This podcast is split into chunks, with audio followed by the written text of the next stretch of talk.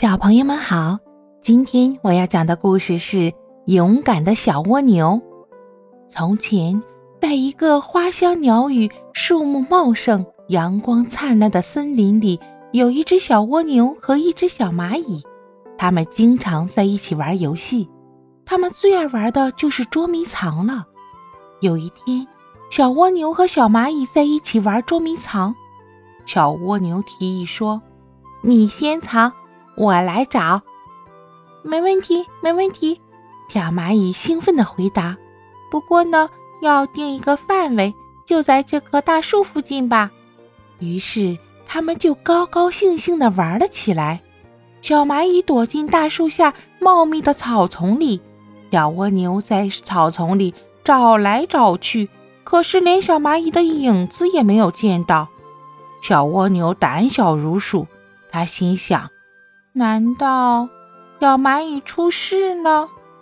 于是小蜗牛千呼万唤：“小蚂蚁，你在哪儿？你在哪儿？”突然，小蜗牛听到有人在喊：“救命呀！救命呀！救命呀！”小蜗牛顺着叫喊声爬过去，呀，一条又长又大的眼镜蛇正在向小蚂蚁一点一点的靠近。小蚂蚁不再像玩捉迷藏之前那样欢蹦乱跳的，而是被眼镜蛇吓得脸色苍白、手忙脚乱。小蜗牛虽然胆小如鼠，可是见到朋友吓成这个样子，小蜗牛心想：为了朋友，牺牲自己也值得的。于是，它毫不犹豫地冲了上去。